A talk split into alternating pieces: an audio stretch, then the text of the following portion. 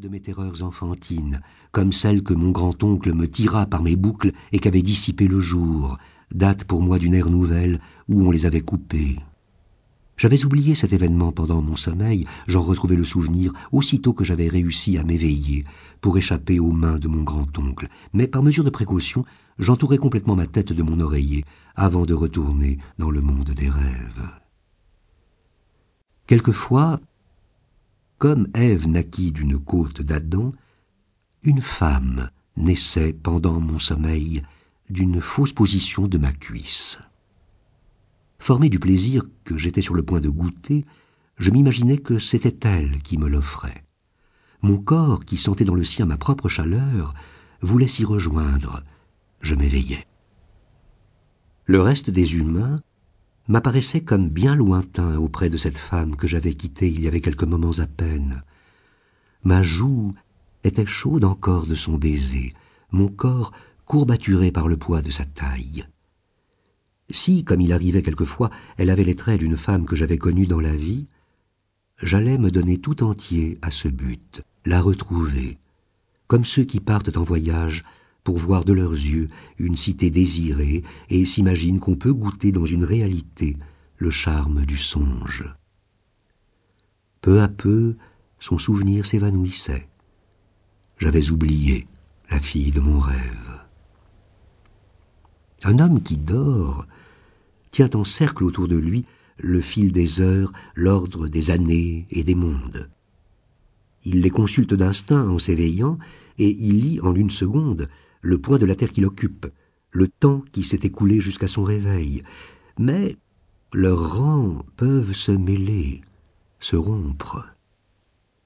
Que vers le matin, après quelque insomnie, le sommeil le prenne en train de lire dans une posture trop différente de celle où il dort habituellement, il suffit de son bras soulevé pour arrêter et faire reculer le soleil.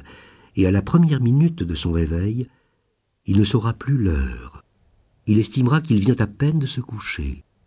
Que s'il s'assoupit dans une position encore plus déplacée et divergente, par exemple après dîner assis dans un fauteuil, alors le bouleversement sera complet dans les mondes désorbités. Le fauteuil magique le fera voyager à toute vitesse dans le temps et dans l'espace, et au moment d'ouvrir les paupières, il se croira couché quelques mois plus tôt dans une autre contrée.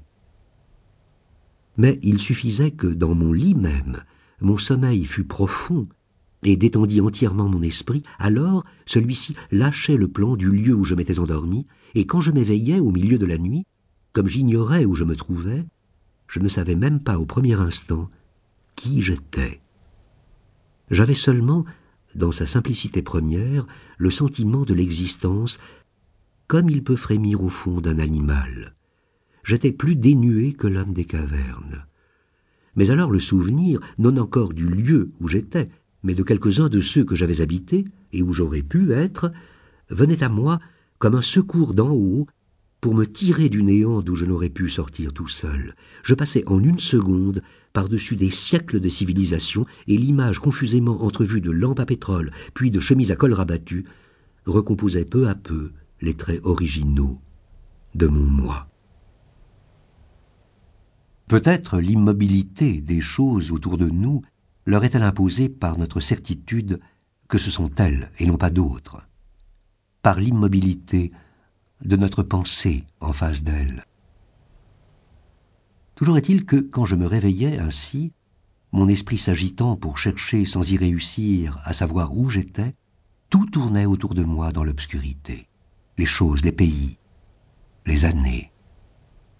Mon corps, trop engourdi pour remuer, cherchait, d'après la forme de sa fatigue, à repérer la position de ses membres pour en induire la direction du mur, la place des meubles, pour reconstruire et pour nommer la demeure où il se trouvait. Sa mémoire, la mémoire de ses côtes, de ses genoux, de ses épaules, lui présentait successivement plusieurs des chambres où il avait dormi, tandis qu'autour de lui les murs invisibles, changeant de place selon la forme de la pièce imaginée, tourbillonnaient dans les ténèbres. Et avant même que ma pensée qui hésitait au seuil des temps et des formes eût identifié le logis en rapprochant les circonstances, lui, mon corps, se rappelait pour chacun le genre du lit, la place des portes, la prise de jour des fenêtres,